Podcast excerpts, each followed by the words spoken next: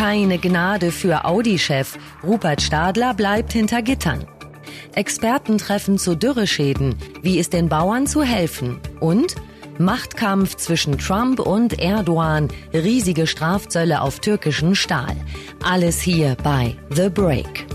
Besser informiert aus Bayern und der Welt. Antenne Bayern. The Break. Hallo beim Nachrichtenpodcast von Antenne Bayern. The Break ist die Auszeit für mehr Hintergründe, mehr Aussagen und Wahrheiten zu den wichtigsten Themen des Tages. Es ist Montag, der 13. August 2018. Redaktionsschluss für diese Folge war 14 Uhr. Ich bin Antenne Bayern Nachrichtenredakteurin Jutta Ribrock keine Chance auf Haftverschonung für Rupert Stadler. Der beurlaubte Audi-Chef muss hinter Gittern bleiben. Seine Haftbeschwerde wurde abgelehnt. Das Münchner Landgericht wies sie zurück mit der Begründung, dass gegen Stadler in der Dieselaffäre bei der VW-Tochter Audi weiterhin ein dringender Tatverdacht besteht. Der 55-jährige Automanager war Mitte Juni verhaftet worden. Die Staatsanwaltschaft wirft Stadler vor, dass er Zeugen oder Beschuldigte beeinflussen wollte. Das sollte mit der Inhaftierung verhindert werden. In der Dieselaffäre legen die Ermittler ihm Betrug und mittelbare Falschbeurkundung zu Last. Antenne Bayern Reporter Konstantin König, du verfolgst den Fall Stadler und dessen Verwicklung in die VW Diesel-Affäre von Anfang an. Was verbirgt sich hinter diesen Vorwürfen, also Betrug und mittelbare Falschbeurkundung? Also so richtig ins Rollen geraten ist die Geschichte ja vor circa drei Jahren. Da sind die Abgasmanipulationen in den USA aufgeflogen. Im September 2015 musste Volkswagen, also der Mutterkonzern von Audi, auf Druck der US-Umweltbehörden zugeben, in Diesel-Pkw eine illegale Software eingesetzt zu haben. Durch diese Software war bei Tests im Prüfstand der Schadstoffaustausch viel geringer als im tatsächlichen Fahrbetrieb auf der Straße.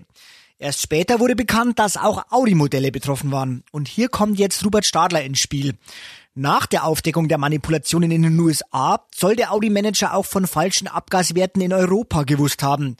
Aber statt einen Vertriebsstopp anzuordnen wie in den USA, wurden die manipulierten Dieselfahrzeuge in Europa munter weiterverkauft. Stadler und ein weiterer beschuldigter Kollege sollen sich für abgasmanipulierte Dieselfahrzeuge bei den zuständigen Behörden Typzulassungen erschlichen haben. Das soll aus betriebsinterner Korrespondenz hervorgehen, die die Ermittler bei Razzien an den Audi-Standorten in Ingolstadt und Neckarsulm sichergestellt haben. Das Landgericht München hat ja jetzt entschieden, dass Stadler weiter in U-Haft bleiben muss wegen Verdunklungsgefahr. Was ist damit gemeint? Also Verdunklungsgefahr kann bedeuten, dass jemand zum Beispiel Beweismittel vernichten könnte. Bei Stadler ist es so, dass er vor seiner Verhaftung im Juni versucht haben soll, gegen einen Belastungszeugen aus dem eigenen Unternehmen vorzugehen. Die Ermittler sollen das beim Abhören eines Telefonats herausgefunden haben. Demnach hat sich Stadler in dem Gespräch darüber beklagt, dass ein Mitarbeiter des Autobauers in der Abgasaffäre umfassend bei den Ermittlern ausgesagt habe. Und dann soll Stadler in diesem abgehörten Telefonat Überlegungen angestellt haben, diesen Beschäftigten beurlauben zu lassen. Apropos beurlauben, Stadler ist ja trotz der U-Haft nicht als Audi-Chef entlassen worden, sondern nur beurlaubt. Warum? Ja, viele Aufsichtsratsmitglieder sollen sich für eine fristlose Kündigung aufgrund der Schwere der Vorwürfe ausgesprochen haben. Und es wäre auch ein starkes Zeichen nach außen gewesen, da es die allererste Entlassung eines VW-Vorstands im Zusammenhang mit dem Abgasskandal gewesen wäre. Aber es gibt für VW einen guten Grund, Stadler zu halten. Denn solange er bei VW unter Vertrag steht, ist er laut Unternehmenskreisen verpflichtet, dem Konzern gegenüber Informationen preiszugeben. Dem Gesetz nach müsste er sich im Zweifel sogar selbst belasten. Wie sehen denn die Haftbedingungen aus? Rupert Stadler ist in der JVA Augsburg-Gablingen untergebracht in einer Einzelzelle. Wegen der Verdunklungsgefahr darf Stadler weder telefonieren noch ins Internet. Besuch darf er nur viermal im Monat für jeweils eine halbe Stunde empfangen. Freien Zugang hat nur sein Anwalt. Aus Justizkreisen heißt es, dass Stadler sehr unter der U-Haft leidet und deshalb unter psychologischer Betreuung steht. Und wie lange darf die U-Haft dauern? Ja, das ist noch offen. Dem Gesetz nach ist die Dauer der Untersuchungshaft nicht begrenzt, solange die Voraussetzung dafür weiter vorliegt. Nach sechs Monaten muss automatisch eine Haftprüfung vor dem Oberlandesgericht erfolgen. Alle drei Monate kommt es dann zu einer weiteren Haftprüfung. Konstantin, welche Strafe droht Rupert Stadler? Ja, sollte er wegen gewerbsmäßigen Betrugs verurteilt werden, drohen ihm zwischen sechs Monate und zehn Jahre Haft. Bei einer anderen rechtlichen Bewertung mit mehreren Einzelstrafen könnte die maximal mögliche Gesamtstrafe theoretisch sogar bei 15 Jahren liegen. Dürreschäden in der Landwirtschaft sind heute wieder ein Thema in Berlin. Dabei geht es noch nicht um konkrete mögliche Hilfszusagen für die Bauern, sondern Experten von Bund und Ländern verschaffen sich einen aktuellen Überblick, was die Trockenheit auf den Feldern angerichtet hat. Landwirtschaftsministerin Klöckner bleibt vorerst bei der Linie, dass über Hilfen vom Bund erst entschieden wird, wenn die Erntebilanz vorliegt. Immerhin macht sie einen Vorschlag, um dem Engpass bei Futtermitteln zu begegnen. Weil durch die Trockenheit zu wenig Gras als Viehfutter wächst, bringt Klöckner die sogenannten Zwischenfrüchte ins Spiel. Das sind zum Beispiel Mais, Raps oder Kleesorten, die zwischendurch auf Ackerflächen angebaut werden, um dem Boden Abwechslung in der Fruchtfolge zu bieten. In dieser Woche soll das Bund Bundeskabinett nach den Plänen Klöckners diese Zwischenfrüchte als Futter für die Tiere freigeben. Am schlimmsten treffen die Ernteausfälle Landwirte im Norden und Osten Deutschlands. In Bayern erwartet der Bauernverband etwa bei der Getreideernte durchschnittlich ein Minus von 10 Prozent. Verbandspräsident Heidel verwies bei der diesjährigen Erntefahrt aber darauf, dass es regional große Unterschiede gibt. Wir haben regional auf drei Kilometer unterschiedliche Situationen. In einem Bereich sind Gewitterregen niedergegangen, häufig leider auch als Starkregen mit womöglich Schäden, auch Hagelschläge haben wir gehabt. Aber dort, wo es normal geregnet hat, ist das nicht so schlimm wie dort, wo es womöglich überhaupt nicht geregnet hat. Insbesondere in Nordbayern, in Franken haben wir hier deutlich mehr Trockenschäden. Das Hin und Her bei den Wetterverhältnissen hat die Landwirtschaft insgesamt belastet, so Heidel. Wir haben einen strengen Winter gehabt. Wir haben äh, im Frühjahr dann etwas länger kältere Temperaturen gehabt und dann ist sehr schnell sehr heiß geworden. Das ist eine Herausforderung für die Natur. Gleichzeitig aber mit der Hitze sind die Niederschläge deutlich unter dem langjährigen Durchschnitt geblieben. Und das ist natürlich der Trockenstress aufgrund zusätzlich verschärft durch die Hitze. Und das ist der Grund dafür, warum wir ja, mit deutlich unterm Durchschnitt liegenden Erträgen rechnen müssen der Präsident des Bayerischen Bauernverbands Walter Heidel. Wir haben es gehört, regional große Unterschiede. Vor allem Unterfranken leidet immer wieder unter großer Trockenheit. Wir haben Alfons Baumann gefragt, Fachberater beim Bauernverband in Würzburg. Wie sieht's denn aktuell aus auf den Feldern in Unterfranken? Ja, also die Äcker sind alle sehr trocken. Es fehlt sehr, sehr viel Wasser in den Böden. Dieses Wasser fehlt um die Früchte wie Mais und Zuckerrüben noch zu einem einigermaßen guten Ertrag zu führen, was wir eigentlich so noch nie hatten, dass wir Anfang oder Mitte August den Mais schon ernten mussten, äh, weil der vertrocknet. Also gerade auf schlechten Böden, wo dann auch wenig Wasser gekommen ist im Laufe des Frühsommers, hat man hier ganz, ganz starke Ertragsdepression gehabt, also wo manchmal 60, 65 Doppelzentner Getreide geerntet werden konnten, wurden hier teilweise nur 20 bis 30 Doppelzentner geerntet. Welche Ernteeinbußen drohen den Landwirten? Im Bereich Getreide haben wir also 15 bis 25 Prozent weniger Ertrag. Derjenige, der noch nicht äh, sein Getreide vermarktet hat, der profitiert vielleicht von den jetzt anziehenden Preisen. Hier haben wir schon deutliche äh, Preiserhöhungen. Im Bereich Zuckerrübe wird es deutlich weniger Ertrag geben. Und natürlich ist auch in Unterfranken viel zu wenig Gras gewachsen.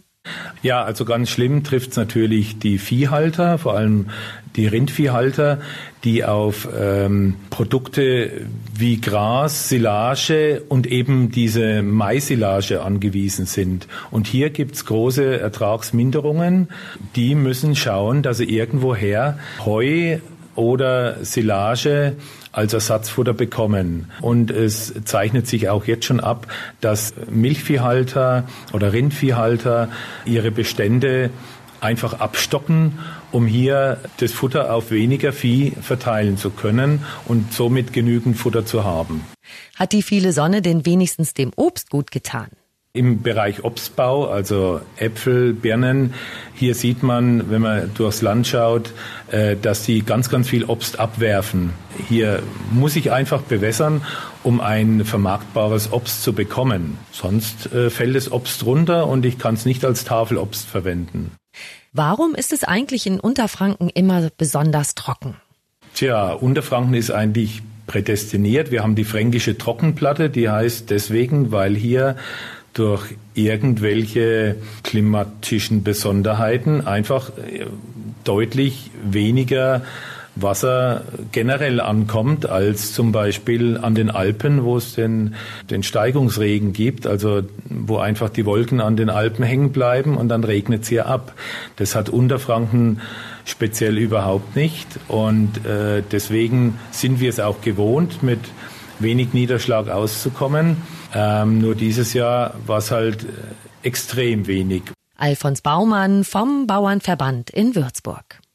Die bayerische Staatsregierung hat ja schon beschlossen, den Bauern im Freistaat bei Futtermitteln fürs Vieh ein wenig unter die Arme zu greifen. Antenne Bayern-Reporterin Katrin Steinberger, womit können die bayerischen Landwirte rechnen?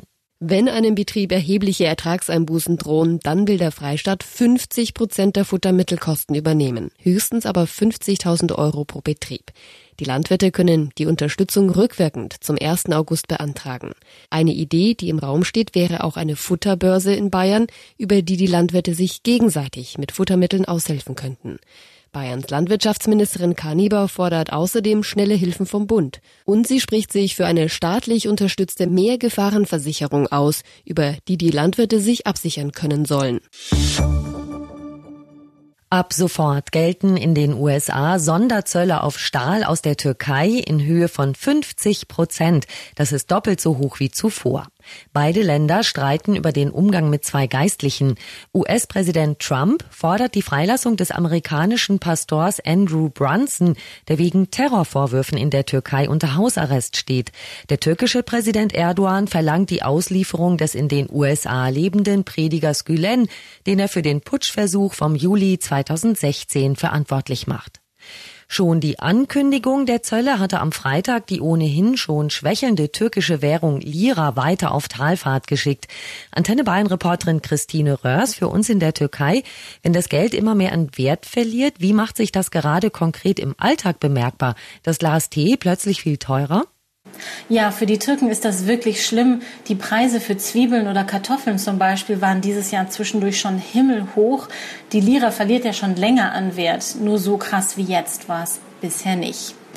Teuer ist es vor allem für die, die Kosten in Devisen haben, zum Beispiel für die, die Schulgelder in Euro oder Dollar bezahlen müssen ähm, oder für Unternehmer, die im Ausland Rohstoffe einkaufen, eben weil für einen Dollar oder Euro jetzt so viele Lira mehr fällig sind. Was passiert denn, wenn die Lira weiter an Wert verliert? Was bedeutet das für die türkische Wirtschaft? Naja, es gibt einige Analysten, die sagen, die Märkte spielen für ihre Risikokalkulationen sogar schon die Staatspleite der Türkei durch.